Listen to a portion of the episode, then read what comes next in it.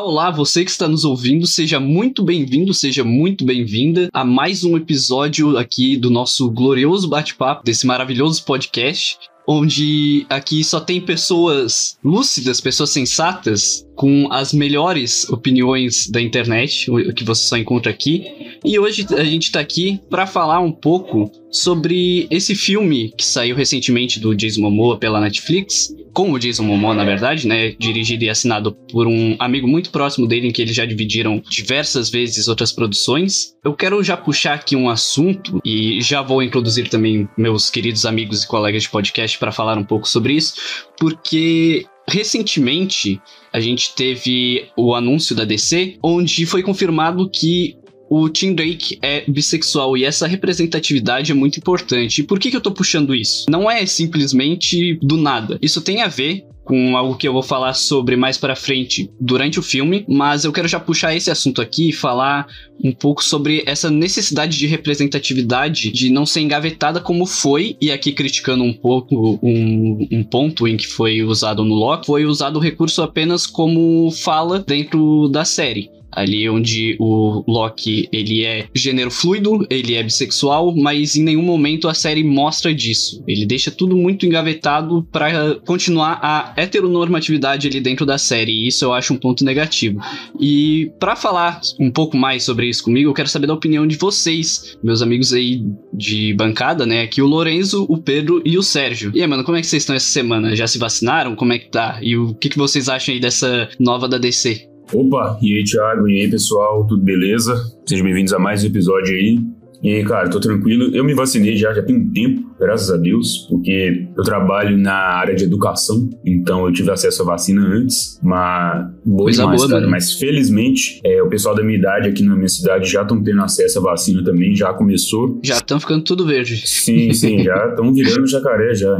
Pessoal aqui da minha rua, meus amigos, estão indo vacinar essa semana aí também e tal. Graças a Deus tá tudo dando certo. E a gente vai falar hoje desse tema muito importante e tem que, tem que cutucar um pouco esse tema aí, porque a Disney, ela tá sendo espertinha nessa questão, entendeu? Ela tá sendo espertinha, mas tá faltando um pouco de coragem por parte dela, na minha visão. É, a Disney tá. Ela, ela entra no hype, mas ela não é, vai com tudo, né? Não exatamente. vai demais. Coloca só o pezinho na água. Tá com medo de, de, de, pular de cabeça na piscina, tá só molhando o pezinho ali. E aí, galera, tudo certo com vocês? Então, primeiro, Thiago, obrigado. Ainda não me vacinei, quem sabe na semana que vem, provavelmente, ou no, ou no final do próximo mês. Não sei ainda direito a data, não tenho confirmação, mas já tô esperando, tá perto. Coisa boa, setembro da espida todo vai estar tá de crocodilo. É, tá perto. Setembro pro despedida todo tá de crocodilo. E, cara, sobre esse lance do Tim Drake, eu acho muito interessante de trazer esse tema que tu trouxe, justamente porque ele é meu Robin favorito das HQs. E o meu personagem favorito, fora ali dos principais da Batfamília, é um dos meus favoritos mesmo. Então, é muito legal ver como foi essa estrutura de construção do personagem, porque isso faz parte do personagem agora, sabe? E se tu analisar o Tim Drake desde o início, ele sempre foi um personagem que se adaptava ao que eram os outros, e não basicamente ao que é ele. Se tu pegar pra ler as HQs que ele aparece como Robin e como o próprio Robin Vermelho, que é o segundo alter ego dele. Por exemplo, ele serviu de Robin para um Batman que estava frustrado e estava muito mais violento, ele serviu para ser o suporte do Batman. Aí depois que o Batman naquela fase lá acaba entre aspas morrendo e ele é que ele acabou sendo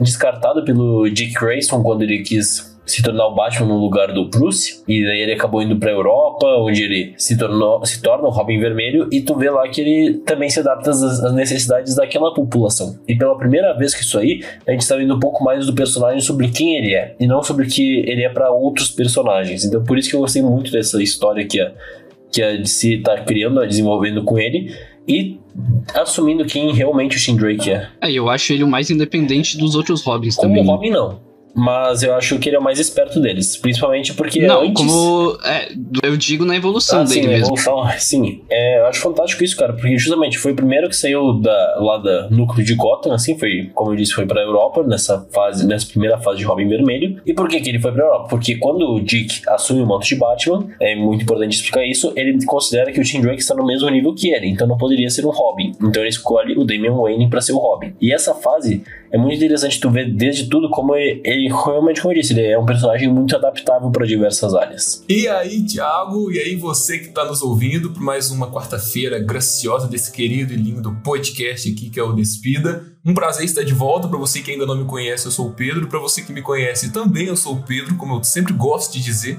né, que independente do grau de intimidade da pessoa, meu nome continua sendo o mesmo. É, e sobre o Robin, cara, é, na verdade não. Primeiro tem que responder se eu fui vacinado, né, velho? Tem, vamos fazer as honras aqui, porque o Thiago perguntou e agora a gente tem que mostrar a carteirinha da vacinação aí, senão ele não deixa a gente participar dos episódios.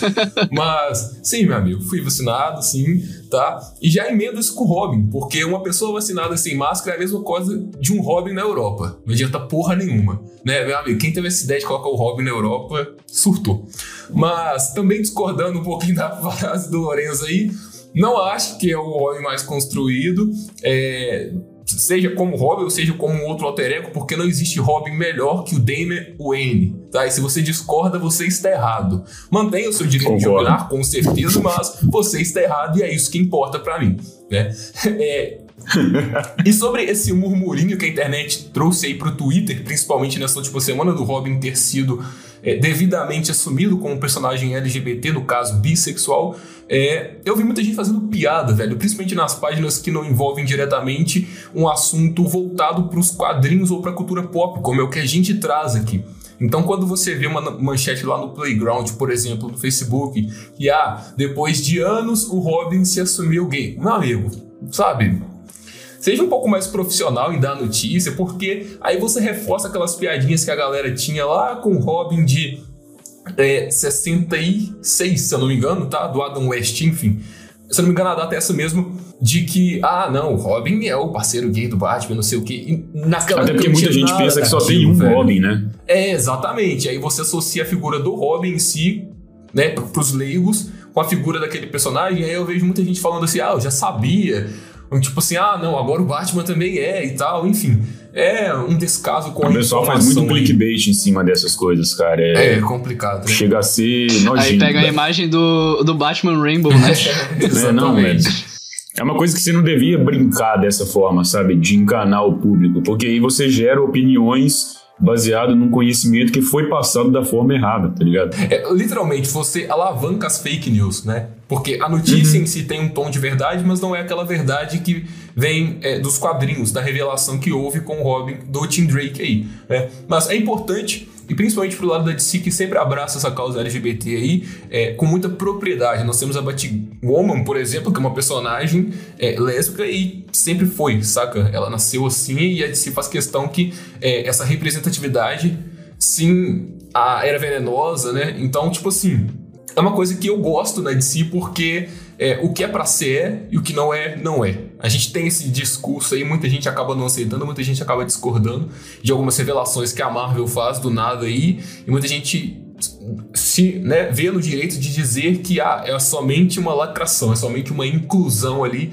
para reforçar aquilo ali. Às vezes não é, como o caso do Homem de Gelo, por exemplo, que não é tão é, espantoso assim de se imaginar, né? Porque ao longo dos quadrinhos e da história do personagem aí, algumas coisas já foram pontuadas. E aqui no caso do Robin também, tipo, né? Eu acho que o século que nós estamos, e principalmente esse ano de 2021, e a gente vai ver mais disso daqui é, nos anos seguintes, ele proporciona a liberdade não só criativa, mas a liberdade também sentimental da galera, não só como pessoas, mas também criadores de conteúdo, no caso, criadores de histórias em quadrinhos, é, terem uma voz mais ativa para falar, olha, o meu Robin, ou então o Robin da DC é bissexual, sabe? É uma coisa que eu não vejo acontecendo nos anos 80 por conta de muito conservadorismo e preconceito. Então a nossa sociedade hoje está mais tolerável a essas coisas, embora sim, exista muita gente babaca aí no mundo, né, com vários e vários preconceitos.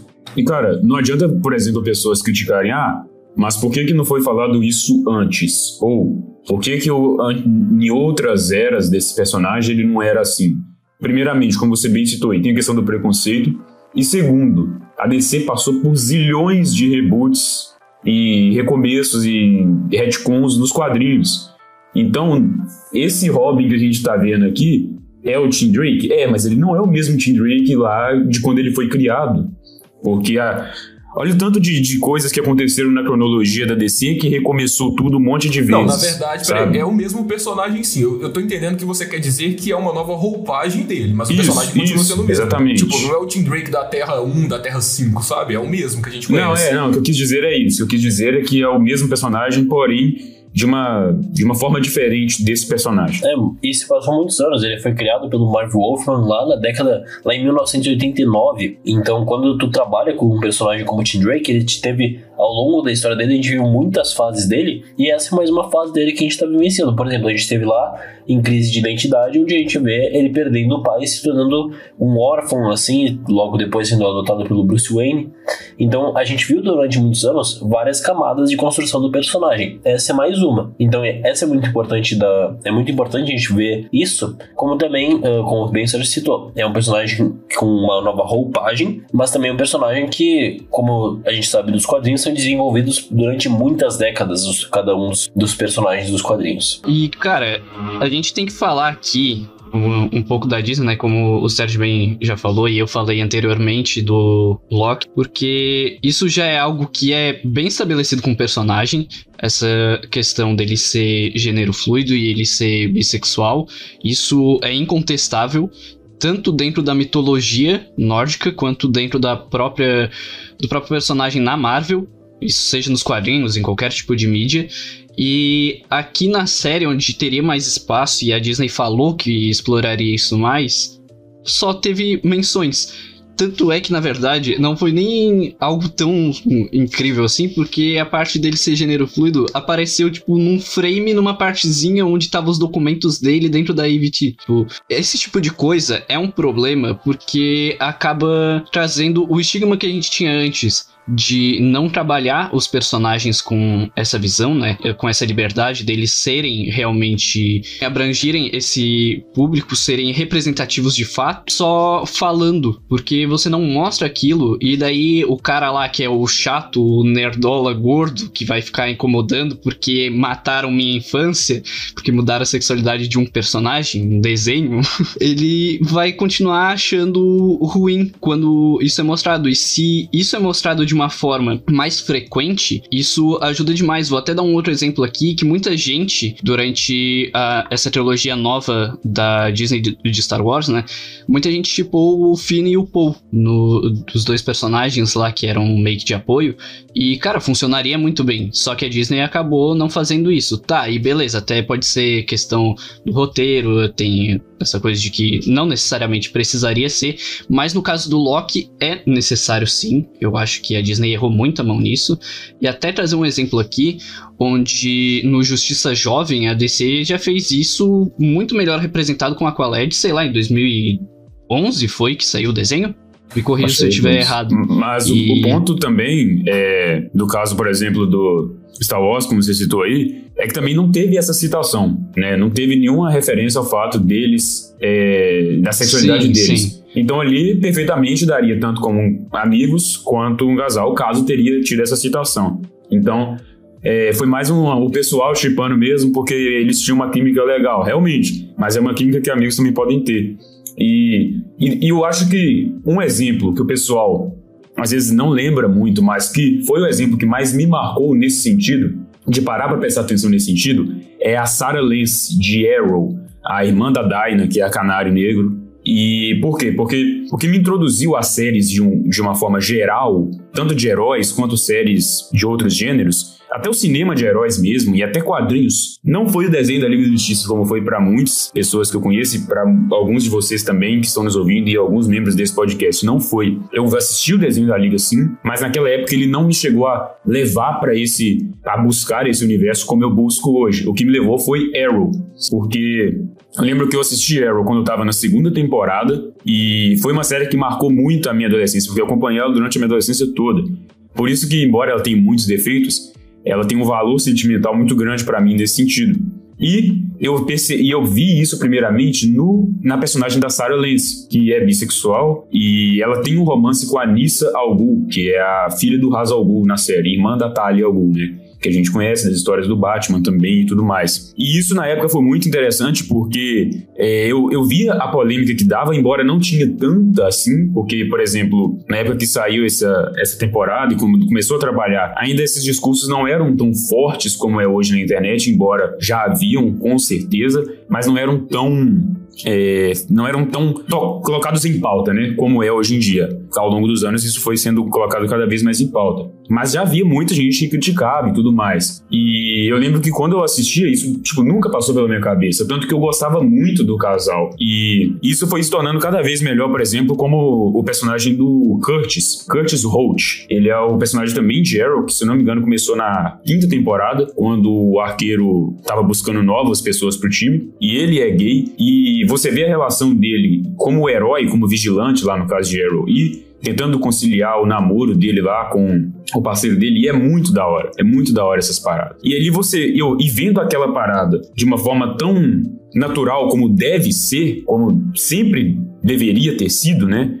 Foi o que me fez parar para pensar nessa questão do, da Marvel, do Loki e de algumas outras coisas envolvendo, e me fez falar o que eu falei hoje lá, no, aquela hora no início do episódio, sobre não ter coragem para fazer esse tipo de coisa. Eu até, assim, sendo advogado do diabo, por assim dizer, a gente pensa no seguinte, beleza, a DC fez isso na, principalmente nas séries da CW, que tem um público mais jovem, mais ou menos, é, ou talvez um pouco mais novos que nós, né, e tudo mais, mas que são mais dessa geração atual aqui, são propícios a serem mais abertos a esse tipo de coisa, a não terem tanto preconceito quanto pessoas de outras épocas mais conservadoras, ou não ter nenhum preconceito, né, como deveria ser. Então, nesse sentido, é mais fácil você, mais fácil entre aspas, claro, mas, mas é mais fácil de alguma forma você trabalhar esses personagens quando eles estão dire mais direcionados para esse público, porque embora hajam pessoas mais velhas e mais conservadoras que assistem assistam essas séries é muito menor, muito menor do que a quantidade de pessoas desse tipo que assistem os filmes da Marvel. E,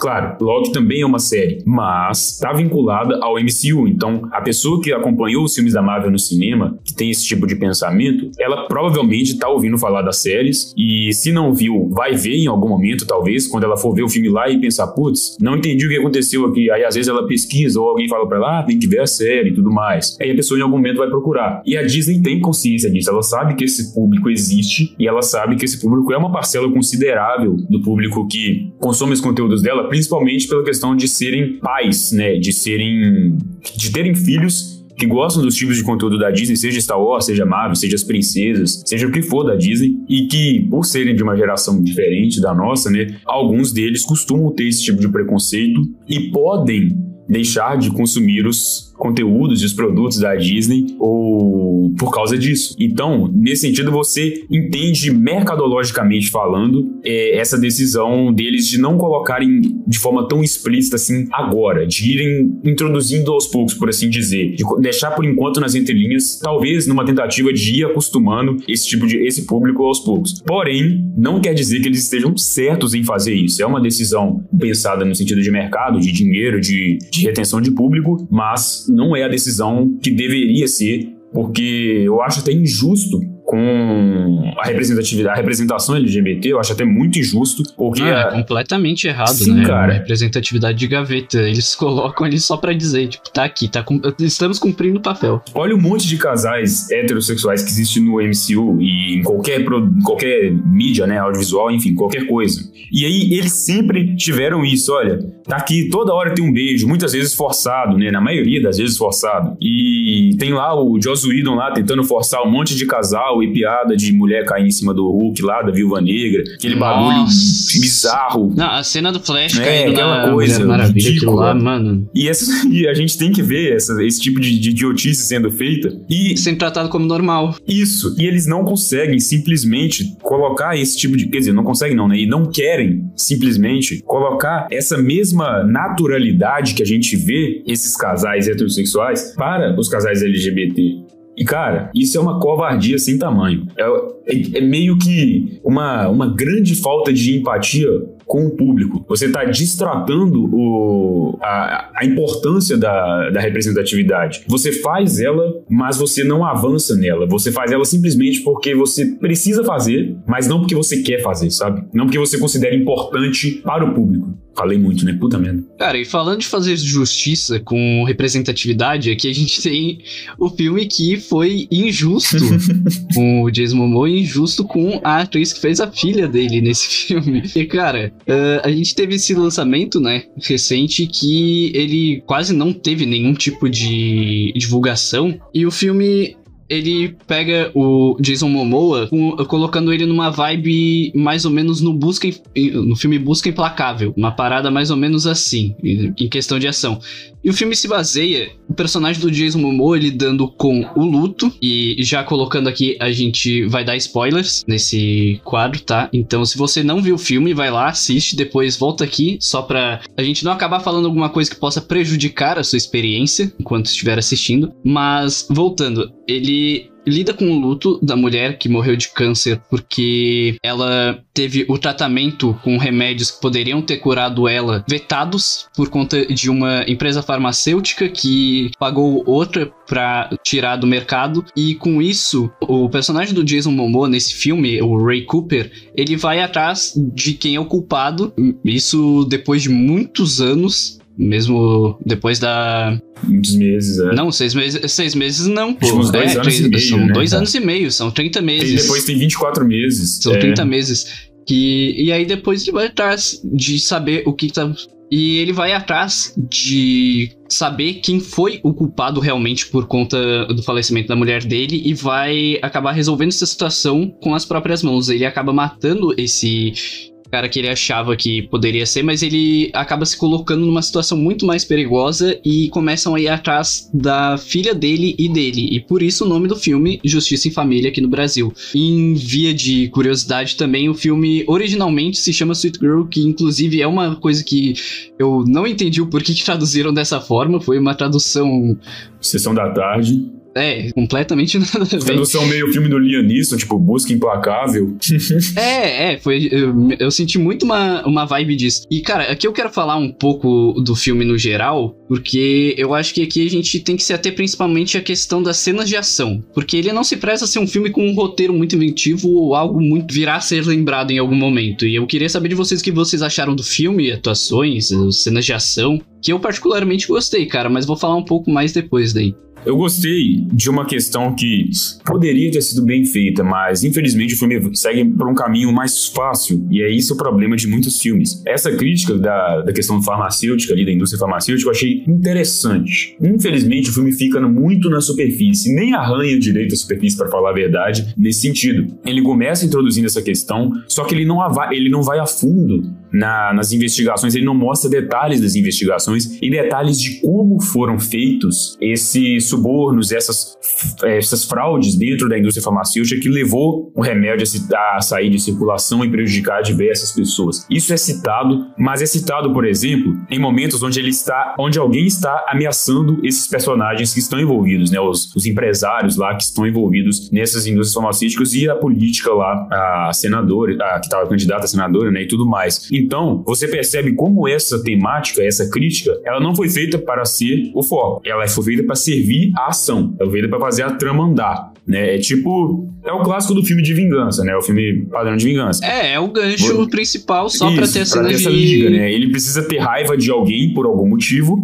ele passa a ter raiva desses empresários por causa da indústria farmacêutica e tudo mais. Mas eu vejo aí uma oportunidade perdida. Claro que a proposta do filme é outra, claro que é, É um outra. potencial desperdiçado? É um potencial desperdiçado, porque ele tenta muito, às vezes, bater num drama que, na minha visão, é fraco. A Quando ele tenta a, é, puxar muito pro lado do drama, por exemplo, aquela cena do, do Jason Momoa chorando lá nos corredores. Meu Deus do céu, que cena vergonhosa, cara. Discordo.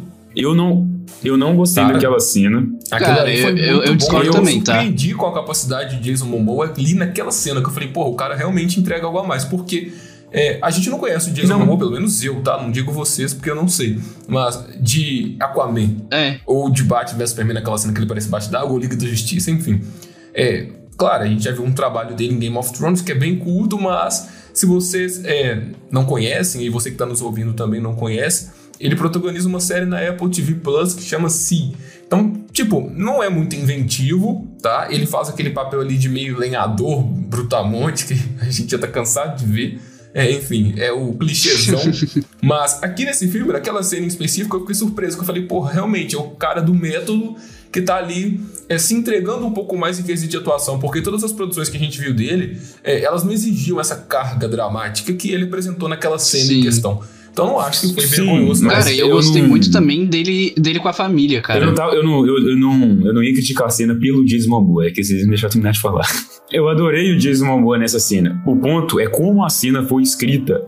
Eu achei a cena em si, como ela foi dirigida, muito é, melodramática, muito exagerada de acordo com. É tipo assim, a esposa dele ah, morreu, cara. Não, não, não, isso, não, Mesmo que você não tenha sentido, a cena precisa Não, cara, não é isso, cara. Não é isso, calma, calma. Não é isso. É no sentido de que ele é um personagem. Ó, ele é um personagem não. De que a cena. Quando ele começa a cena, por exemplo, quando a cena começa e ele tá ali no desespero ali, ele começa a chorar e tal, ali tá incrível, tá incrível. Só que aí depois, por exemplo, quando ele vai para os corredores lá e tal, você tem o foco nele em alguns momentos, mas em muitos momentos, quando ele, por exemplo, escora na parede, quando ele agacha lá e tal, eles tiram o foco do, do rosto dele, eles tiram o foco das expressões dele. Claro, a gente entende que ele tá triste, que ele tá chorando, é óbvio, mas eu acho que a forma como foi conduzida essa cena não ficou legal, é isso que eu queria dizer. Que dava para você ter mostrado ainda mais do que foi mostrado e exaltado ainda mais o potencial dramático do ator. É isso que eu quis dizer. Ah, não. E aí eu continuo discordando, porque eu acho que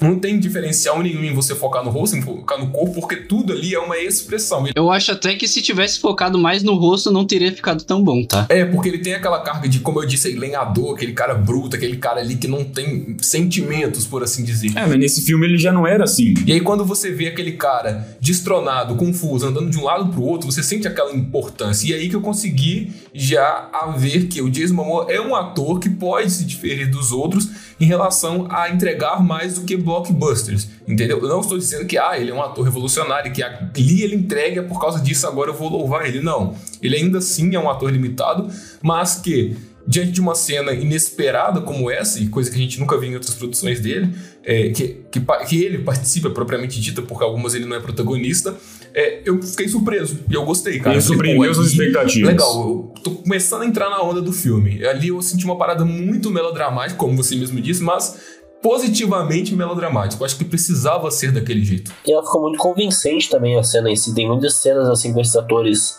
de ação, assim, que são focados em filmes de ação, que eles têm sim essas cenas dramáticas, mas tu não se convence muito com elas, como a gente já viu também com o próprio Dave Bautista. é, exemplo, o cara é uma pedra atuando. É, tipo, o Dave Bautista no filme lá do Zack Snyder, lá, o Arm of the Dead, é um ótimo exemplo disso. É, de fato. É, a cena lá que ele tem que matar a mulher dele, cara, aquilo ali tu não consegue sentir peso nenhum. Aqui nesse você consegue sentir o peso. Ele foi muito bem nessa cena em si, e eu não achei ele ruim no filme. Eu achei que ele fez o que ele tinha que fazer. O problema do filme tá muito longe do Jason Momoa, na minha visão. Certamente. Certamente. Certamente. Ele. É, se ele estivesse no filme. Até porque, como o Pedro falou, a gente está muito mais acostumado com o arquétipo de personagem que ele interpreta. E, ok, ele ainda poderia ser o pai Brutamonte, mas é, você vê muito mais um lado sentimental dele aqui, que de certa forma me lembrou é, o caso, por exemplo, do da construção do Kratos no God of War do PlayStation 4, que tirou aquele personagem. Nossa! Nada a ver, né? Eu sei. Só a barba. o cara puxou. Só a barba e ser fortão, né? Mas, ele, mas sempre pegar quem jogou God of War, sabe, né? A trilogia lá do, do PlayStation 2, depois o 3 e o Ascension do PlayStation 3 o Kratos sempre foi um personagem muito unidimensional naquela, naquela representação dele. E aqui, você trazendo essa questão do pai, tanto ele quanto, por exemplo, o Joel de The Last of Us também serve a esse mesmo exemplo. Você vê o personagem que ele é sim brutamonte, ele é, é ele tem essa raiva dentro de si, essa, essa angústia, esse ódio, mas você vê ele quebrado, você vê ele emocionalmente fragilizado. E isso é interessante. E é justamente isso que acontece com esse personagem do, do Jason Momoa, Ray Cooper, que, que, que permitiu com que o Jason Momoa mostrasse esse lado dele, que ele também consegue entregar bem essa questão do personagem emocionalmente confuso e, e instável mentalmente, né? Quebrado é, sentimentalmente. E, cara, aqui um ponto muito positivo que eu gostei do filme é as cenas de ação, em como elas são inventivas ali dentro, né? De como elas A filmagem até eu não digo tanto, porque ela tem muito corte. Isso me incomodou um pouco. Mas fora isso, eu achei a direção de condução das cenas, a parte técnica mesmo, muito boa. Isso me agradou bastante no filme. Cenas de ação, e principalmente aquela que tem no hotel, eu achei muito, muito boas, velho. Eu, as cenas de ação eu acho que foi, é o que fazia o filme. Porque, óbvio, o filme é de uhum. ação, uhum. né? É um filme que se preza isso. Eu acho que nessa questão ele consegue entregar muito bem. Vocês acham isso também? Tipo, mesmo sendo o primeiro trabalho do. Uh, e sendo o primeiro trabalho do Brian Mendoza, como diretor, né, eu achei tipo, uma, eu achei uma grata surpresa, né? Por mais que ele esteja já envolvido em outras produções, principalmente com o Jason Momoa, ele já tem uma afinidade, como diretor é um papel completamente diferente, né? E ele aqui entregou algo que eu não esperava para um primeiro filme de carreira. Cara, eu gostei muito, muito não, eu achei muito uh, muito realista assim as cenas de ação que ele montou, porque não é aquela cena de ação que meio que ofende o telespectador, que tu vê os caras, sei lá, meio que muito ensaiado mesmo, coisa que parece mais realmente uma ação urbana, e eu gostei muito disso ao longo do filme. Porém, eu acho que elas se tornam irreais em algumas. Tudo bem, tem a parte do protagonismo, mas no momento que a história ali explica que a única coisa que tem a ver de luta do Jason Momoa é ele treinar numa academia para ganhar dinheiro e lutar oficialmente para ganhar dinheiro, eu acho que essas cenas de ação elas não passam esse convencimento, sabe? Apesar de serem convencíveis para a vida real, mas não convencíveis para o contexto do filme, entende? Sim. É porque às vezes o, às vezes o foco sai da porrada, né? Igual quebra umas janelas, pula de umas vidraças em cima do carro. Não, e não só isso. Tudo bem que às vezes ele enfrenta alguns caras ali que são treinados para isso, mas é, o filme, pelo menos até certo ponto, mostra que ele é um cara que tá preparado para esses desafios, que ele é um cara que treina. Tá, ele usa muita inteligência. Dele. Sim, sim. Mas sim. a luta, eu não sei se a parada é, quer se tornar mais real, mas eu acho que ela meio que dá um downgrade naquele cara que tá sempre ali treinando e que tem uma certa experiência com arte marcial e com combate, porque ele leva cada coisa ali, cada golpe ali idiota, e tipo, às vezes ele tem uma sacada tão idiota, velho. Que ele simplesmente poderia chegar por trás da pessoa, tem uma cena específica que eles estão no túnel, ele poderia chegar por trás do cara, em silêncio, e acabar com o cara. Não, ele enfoca o cara, aí os dois caem no chão, aí os dois começam a rolar. Velho, sabe? Seja um pouco stealth, velho. Eu, eu sou putinha do stealth, não tem como. Assassin's Creed, por exemplo, eu só jogo no stealth. Então, cara, quando eu vejo uma parada justo, assim, justo. agressiva, eu vejo eu, e olho e falo, porra, não, cara, não faz isso. Não fode a bicicleta, entendeu? A cena, de, a cena que ele morre, cara, que é revelado depois lá no suposto plot twist, no pseudo plot twist do final. Meu Deus do céu, cara. Tipo assim, velho. Você não elimina. Um, é, isso acontece em todos, em muitos filmes de ação, eu sei. É um clichê, de certa forma. O cara achar que, que eliminou o inimigo, não eliminou, e do nada ele chega nas costas dele e pega ele de surpresa. Pelo amor de Deus, cara. É ridículo, cara. cara. É por isso que as cenas de ação se tornam mais irreais ao longo do filme, velho. Não, Porque, tipo, tipo assim, quando tu entende. Eu deixei passar essa cena inicialmente, porque eu falei, ah, não, ele ficou vivo, né? O filme faz a gente acreditar isso. Aí eu falei, não, beleza. Só usaram um clichê ali, mas pouco importou. Aí depois no final eles me mostram que ele morre naquele clichê ridículo. Meu irmão, como assim?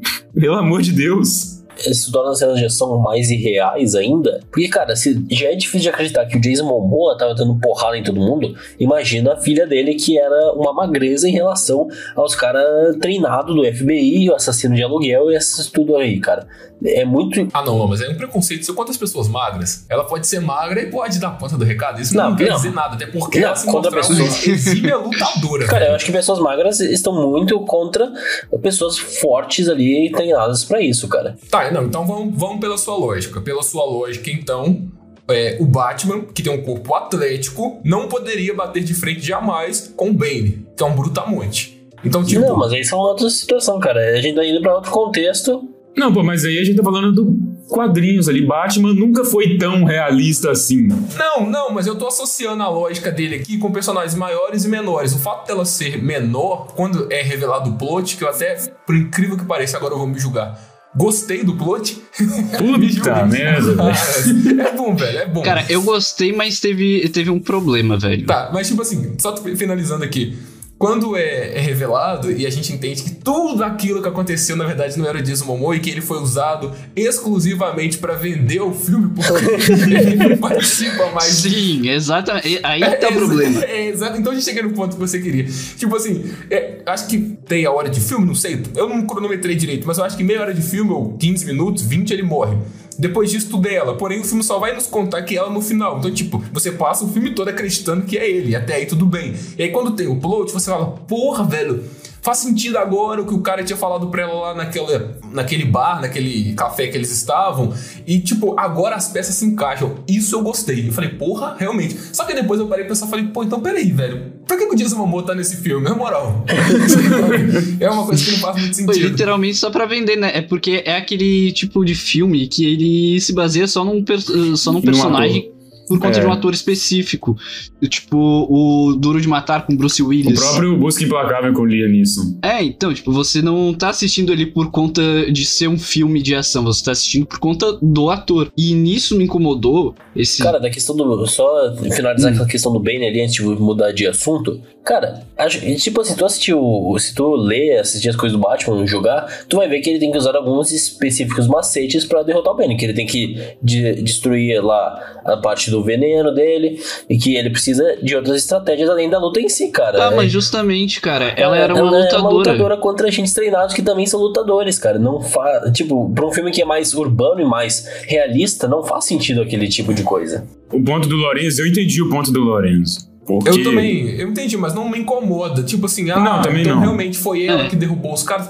Não, porque até na cena onde ela tá treinando lá e o treinador manda ela parar, ela realmente estava mostrando que ela era capaz de derrubar pessoas acima dela, sabe? Então isso é muito legal, até porque nós vemos adolescentes, e principalmente agora com essa série do Gavião Arqueiro, nós vamos ver, né, é, a Gavião Arqueira, né, a Kate Bishop, dando conta de pessoas maiores, sim, sabe? Então, isso sim, cara. é uma coisa que os jovens Vingadores trazem consigo, os próprios Titãs trazem consigo, mas.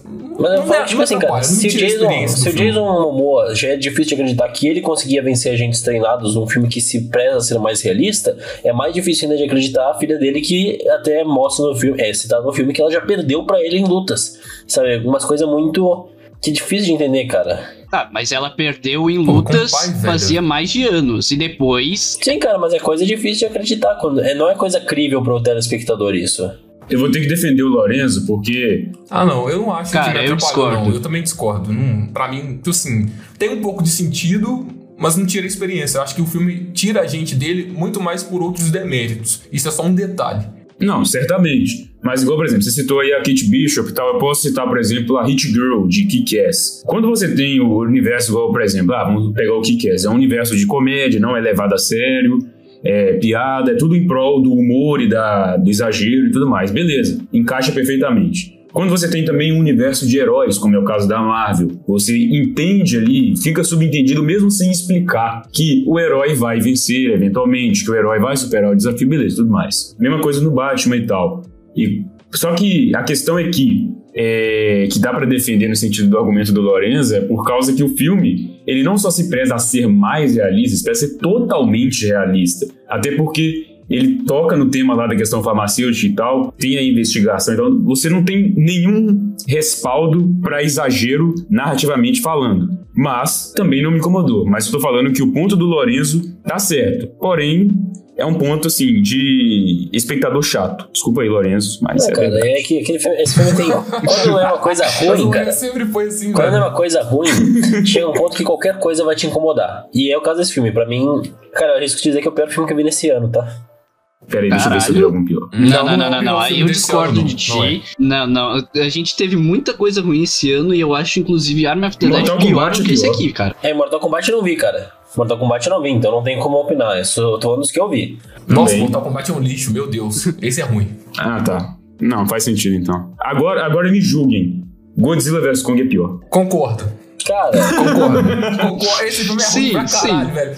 Mas, mas enfim, o que eu tava falando, cara, era que, tipo assim, o que me incomodou nesse plot foi que se eles que, uh, tinham essa ideia de colocar a personagem como a protagonista, né? A filha do Ray, a. É uhum. Rachel, uhum. o nome dela, inclusive, né? Ray e Rachel. E colocar Rachel, né, como protagonista e lidando com esses personagens, cara, eu acharia muito mais interessante ver ela lutando nas cenas de ação do que o próprio Jason Momoa. Eu entendo que com ele teria muito mais. Uh, chamaria muito mais público, mas eu acho que seria muito mais da hora porque ficaria numa vibe meio que de doce vingança, assim. Hum. Eu acho que seria muito interessante porque teve cenas em que ela participou ali E eu achei muito boa. Tanto é que aparece ali a cena de quando ela vai matar aquele cara lá da indústria farmacêutica, depois sendo como ela e não sendo o Jason Momoa cara, eu achei muito melhor do que a versão com o, com o Jason Momoa.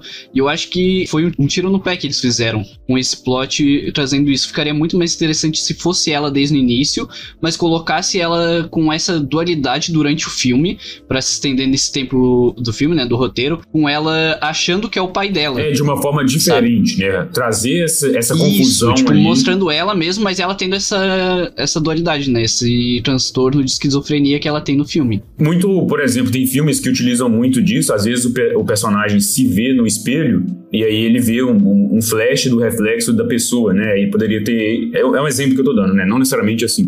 Mas um exemplo de fazer isso. Poderia ter ela conversando consigo é, mesma. Ou então conversando tá com o pai tipo, dela, olhando tipo. pro espelho. Ou igual aquela cena lá no final, que ela tá sentada no, no banco e o pai dela tá ali conversando com ela e tal. Poderia ter mais esse tipo de coisa do que necessariamente você enganar o espectador por um tempão para depois mostrar que não era bem isso. É, para tentar fazer um, um plot de clube da luta e não conseguir falhar miseravelmente. É exatamente como eu falei em off, cara. Mirou, mirou no clube da luta e errou feio. Não, cara. mirou no clube da luta aí já é exagero, pô. O clube da luta é um ícone cultural. Eu acho que o filme tentou ser só mais um daqueles Netflix que a gente já tá cansado de assistir. Não, o plot twist é, é claramente inspirado. Mesmo o plot. É claramente inspirado em clube da luta, cara. Ah, eu não consigo não consigo ver a semelhança, cara. Eu acho que o filme se trata de uma coisa totalmente mais família, como o próprio nome já diz, embora o título original não tenha nada disso. E é aquela bomba que a gente já tá cansado. Velho, todo episódio a gente vê aqui. Na verdade, não, perdão, esqueci de uma coisa. Desde o episódio de O Legado de Júpiter, a gente não massacra mais nenhuma produção da Netflix. Porque se eu me lembro bem, depois do episódio Legado de Júpiter, nós falamos bem de uma produção da Netflix. É, que foi Sweet Tooth. Então. E agora nós voltamos aqui. Que não é bem Netflix, ah, né? não, é Netflix, pô, tá sendo distribuído pela Netflix, então a gente avalia assim. Mas, sabe, a gente, por exemplo, eu disse que eu não ia voltar a falar desse filme no podcast, vocês sabem qual é, eu não vou conferir o nome dele né? aqui. É aquele, é aquele filme. Se você... Fala pra galera aí, velho, que a galera não vai lembrar. Pode falar que eu me recuso a falar. Power.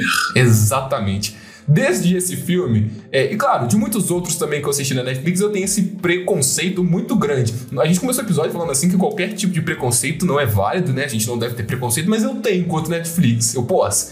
Tenho primeiro. Não, pode. preço Se seu preconceito não prejudica a vida de ninguém, você pode. Então tá bom, aí sim. Primeiro pelo preço que estão cobrando, 55 reais, velho, eu, eu- eu- não, dá. Mas ainda bem que eu sou parasita. É, e outra, esses filmes a lá blockbuster da Netflix quase nunca dão certo. O próprio Arm of the Dead aí, que eu achei que ia ser uma coisa fora da curva por ser do Zack Snyder e ele ter né, um tato melhor pra trabalhar com filmes grandiosos, não foi. Então a gente já É. vai pra esse filme não esperando nada. Mas desses filmes padrãozinhos aí da Netflix, o que eu gosto e que eu já comentei com vocês até em outros episódios é o Resgate, estrelado pelo Chris Hemsworth, é o Thor, né, pra quem não se lembra, porque ele encaixa nesse mérito padrãozinho aí, a lá blockbuster da Netflix, mas ele tem um cuidado de produção maior, porque as cenas são muito boas, os personagens são muito bons e o núcleo ali que envolve o personagem do Chris é muito eletrizante. Então você acompanha a jornada do cara e aí tem um momento de respiro, logo mais é ação, ação, ação, ação. E tudo faz sentido, sabe? Não só pela bela execução da montagem, mas também atrelado a uma história que te faz caminhar com o personagem. Eu acho que isso é muito importante. E aqui, honestamente, no meio do filme eu já tinha pegado meu celular. E é uma coisa que eu odeio fazer, mexer no celular no meio do filme. Quando eu faço isso, meu amigo, é porque realmente o filme não tem salvação, é ruim. E aí eu acompanhei até o final, é claro, né? Porque eu não vou dropar um filme. Eu sei que existem pessoas aí que dropam trailer, né, velho? Enfim, acho que nem o diabo explica isso. Mas filme não, eu comecei e vou até o final. E então, é, diante do plot lá que eu havia citado, me deu uma revigorada e eu falei, pô, agora realmente, né? A coisa vai ficar interessante e tal. Mas aí depois foi postergando um pouco mais a história dela, é, da Rachel no caso, né? E aí que a minha ficha foi caindo. Eu falei, porra, então peraí. Jason Momoa morreu ali depois, tipo, já não era mais ele? Saca? É aí que se faz desinteressante Sim. a trama, né? Porque o, o início do filme ele é muito bom, ele é cativante, isso é inegável.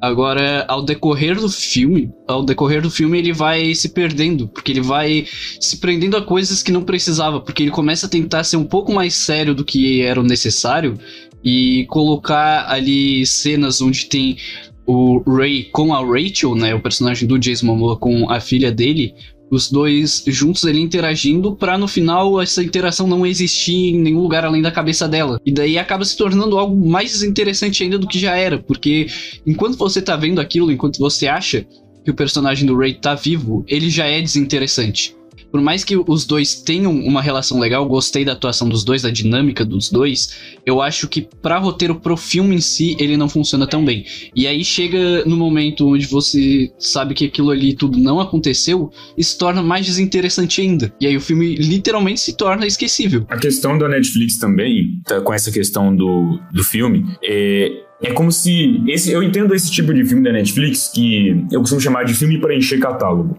que eles pegam um, um ator, que vamos, vamos voltar lá no Power, né? Pegaram lá o Jamie Foxx, aí agora aqui no eh, Justiça e Família pegaram o Jason Momoa. Eles vão pegar uma estrela, vão pegar um, um diretor é, mais iniciante, roteiristas mais iniciantes, o resto tudo são pessoas mais desconhecidas. Não tô falando incompetentes, tá? Tô falando desconhecidas. E isso eu acho legal, porque dá uma. Tra traz oportunidades, né, para novos nomes surgirem. Sim, é ótimo. E, e aí eles vão e colocam esse tipo de filme porque eles são mais fáceis e mais, mais baratos de serem produzidos. O que não é necessariamente um demérito. Às vezes acerta e na maioria das vezes erram. Mas quando eles dão um carinho maior para esse tipo de produção que não vai ser só uma produção para encher catálogo, que eles realmente estão tentando fazer uma parada legal, como o Pedro citou o Resgate, né, que eles pegaram o roteiro do Joey Russo, que conhecido lá pelos filmes da Marvel, que já faz um bom trabalho, e o diretor Sam Hargrave, que é o dublê do Capitão América, ou seja, o cara que fez ação a vida toda. O cara entende de ação, ele entende como são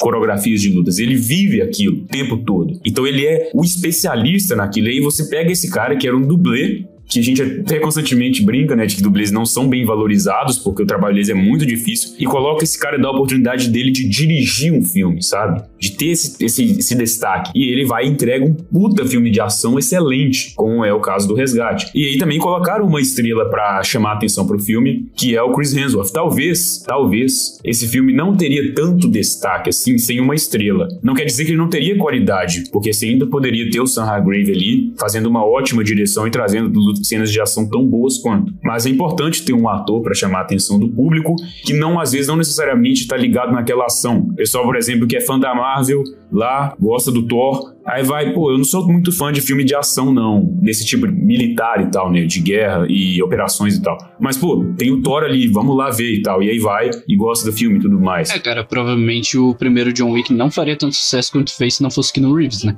Exatamente. É importante ter essa questão da estrela. Porque aí você chama a atenção para a produção e aí as pessoas podem prestigiar o talento não só da estrela, como das outras pessoas ao redor da produção. Porque o resgate, o pessoal falou do Chris Hemsworth, falou, óbvio, mas o que, que o pessoal também falou demais das cenas de ação, do diretor por trás delas. Tanto que a Netflix soltou vídeos de bastidores do, do, do resgate no, no YouTube, no canal dela do YouTube, e tem lá a cena, por exemplo, do, do carro, né? que é um plano sequência, o diretor se amarrou na frente de um carro e estava segurando a câmera ali na mão, entendeu? Porque ele é dublê, então aquilo ali para ele é bobeira, ele faz coisas muito mais arriscadas que aquilo ali. Então você vê o, o cuidado que ele teve para entregar um filme realmente foda, né? Então é importante trazer esse tipo de obra pro, pro catálogo da Netflix seja de ação, seja de outras coisas, né? Mas também é importante ter essa atenção aos outros detalhes além de só a estrela, né? E às vezes vai ter esse exagero também de estrelas nessas coisas da Netflix, como por exemplo no nosso famoso e um, infelizmente um fracasso, né? Operação Fronteira, que eles conseguiram meter lá no mesmo filme Nossa, o Charlie Hunnam, o Ben Affleck, o Oscar Isaac, Pedro Pascal e o Garrett Hedlund. Então, tipo... Esse é uma clara oportunidade desperdiçada. Nossa, cara, demais. Então, tipo assim, também é, é, muito interessante ver como tem que ser feita esta dosagem ao longo que ela acontece nessas Isso. produções. Às vezes vai demais, às vezes vai de menos, né? Exato. né? Às vezes puxa muito para um lado e não puxa para o outro. O resgate, por exemplo, é o equilíbrio disso. Você traz a estrela e traz o, os, os outros personagens complementares tão competentes quanto, né? E aí, no caso do, do Operação Fronteira e do Justiça em Família, a gente tem um desequilíbrio dessa questão. Por isso que tem que estar tá tudo em, como diria o Thanos, né, em perfeito equilíbrio ali, em sincronia. É, mas a que custo daí você consegue isso? Tem que ter dinheiro, né? Tem que investir. Não dá pra você sair fazendo um filme barato assim, não. Não, cara, cobrando, cobrando 55 reais, 45 reais dos seus, Pô. ah, dos seus fãs, certo? Acho importante eles terem bastante essa verba aí. E sendo o streaming com o maior número de assinaturas do mundo, 209 milhões, né? Tipo assim. Mas a questão do volume, né? Como eu comentei, é para encher o catálogo. A Netflix, ela sempre teve esse, essa questão de trazer muita quantidade de produções por mês. Coisa que você não vê, por exemplo, na Disney, no Disney Plus e no HBO Max. As produções são muito mais pontuais. É, o Prime também. O Prime também, exatamente.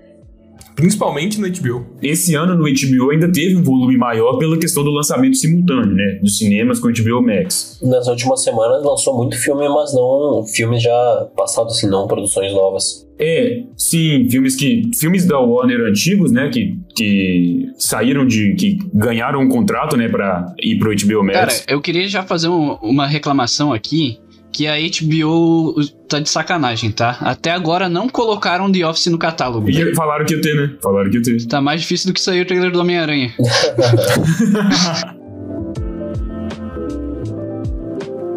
E agora chegamos naquele momento, né? O momento que aqui todo mundo gosta, o momento em que a gente expressa as nossas opiniões, porque aqui é as opiniões mais relevantes de todos os outros podcasts. Aqui nenhum se compara desse podcast aqui.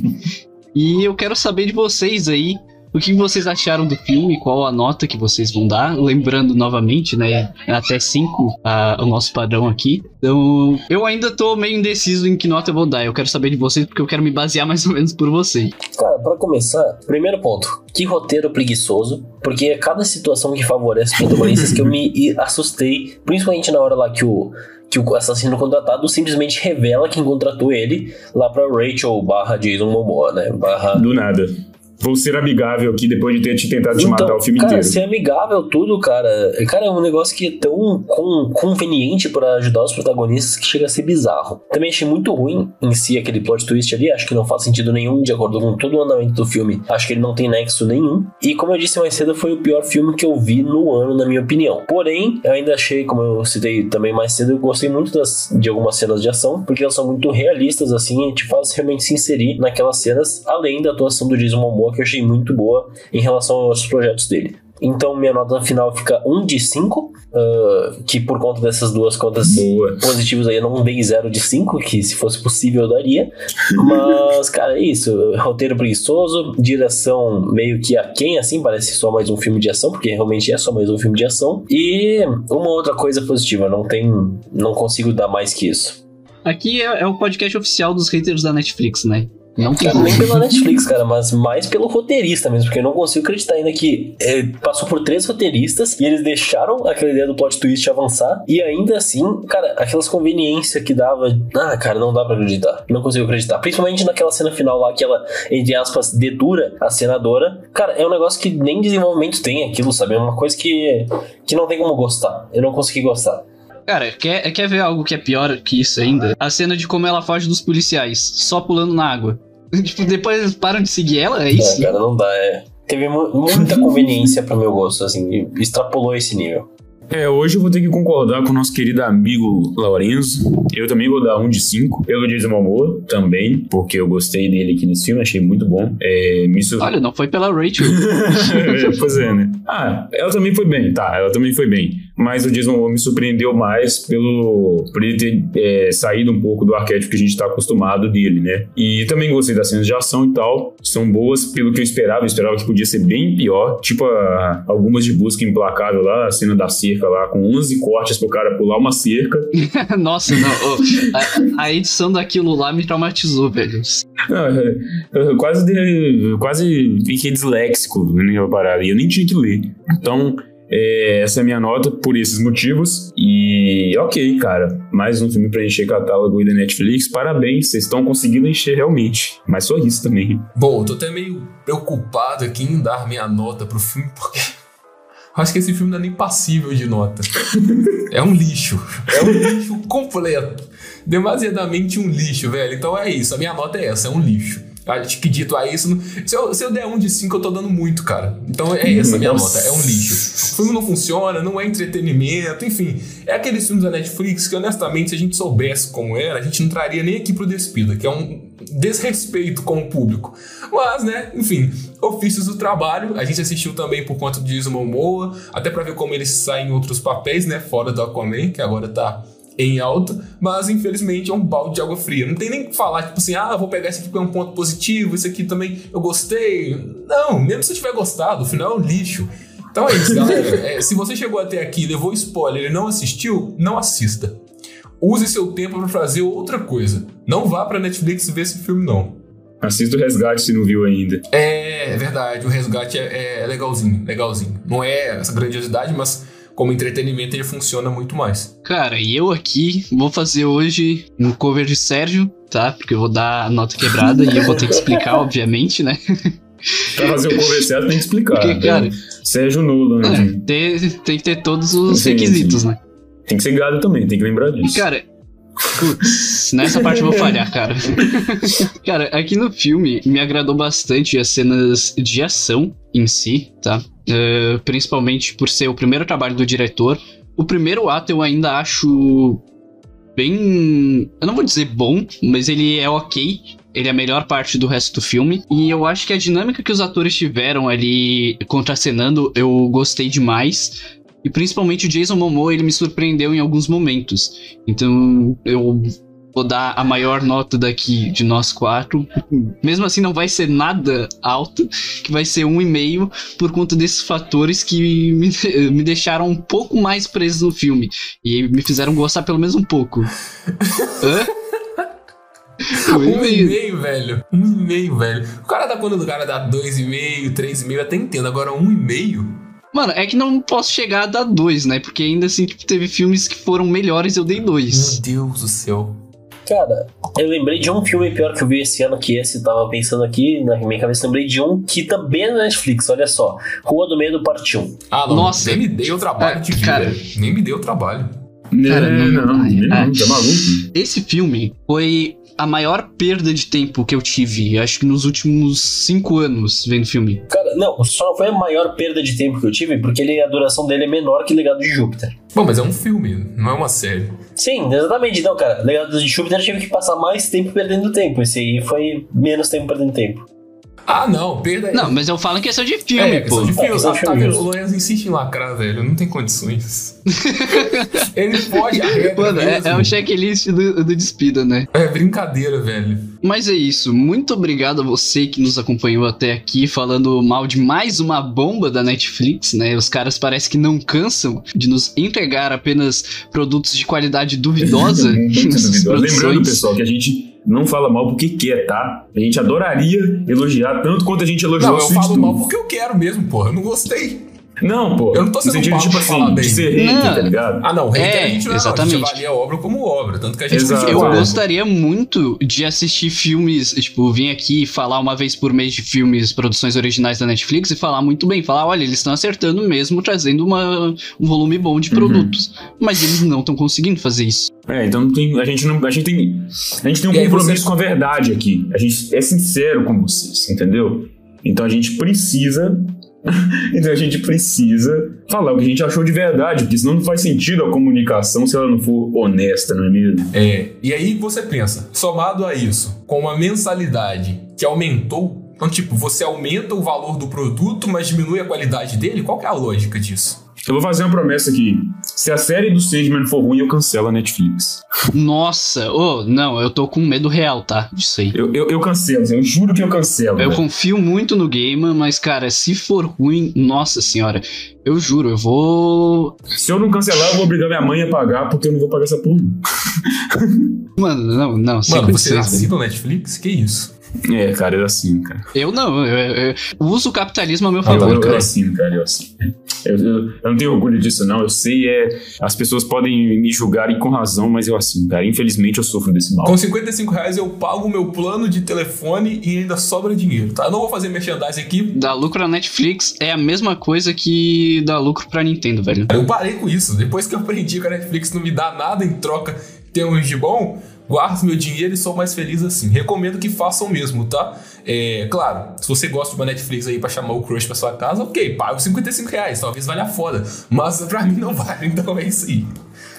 Não, você pode falar que tem fala, fala que é Netflix, mas aí você chega em casa e usa o Prime Video. Nem vai perceber muita diferença, não, não vai assistir mesmo. É verdade. Mas é isso, nesse pé aqui de ódio deste lado, né? Porque sempre bom a gente ter um episódio assim durante o mês para expor um pouco as mágoas guardadas, né? Esses rancores aí que a gente tem de desses serviços de streaming. E não esqueça de nos seguir também, né? Nas redes sociais porque a gente vai comentar sobre o que possivelmente vai sair os trailers do Homem-Aranha, arroba Odespidamente, e no Facebook é Odespidamente. Nós também temos o nosso blog, onde você confere lá críticas, artigos, opiniões, listas de lançamentos do mês, guias de leitura. Isso tudo você encontra lá no odespidamente.wordpress.com. A gente se encontra aqui na próxima quarta-feira, na semana que vem. Fiquem bem, se vacinem, principalmente você jovem aí que nos na sua cidade está chegando agora em 16, 17 anos, se vacine, não deixe para depois, não deixe para outra hora. Vá o quanto antes. É isso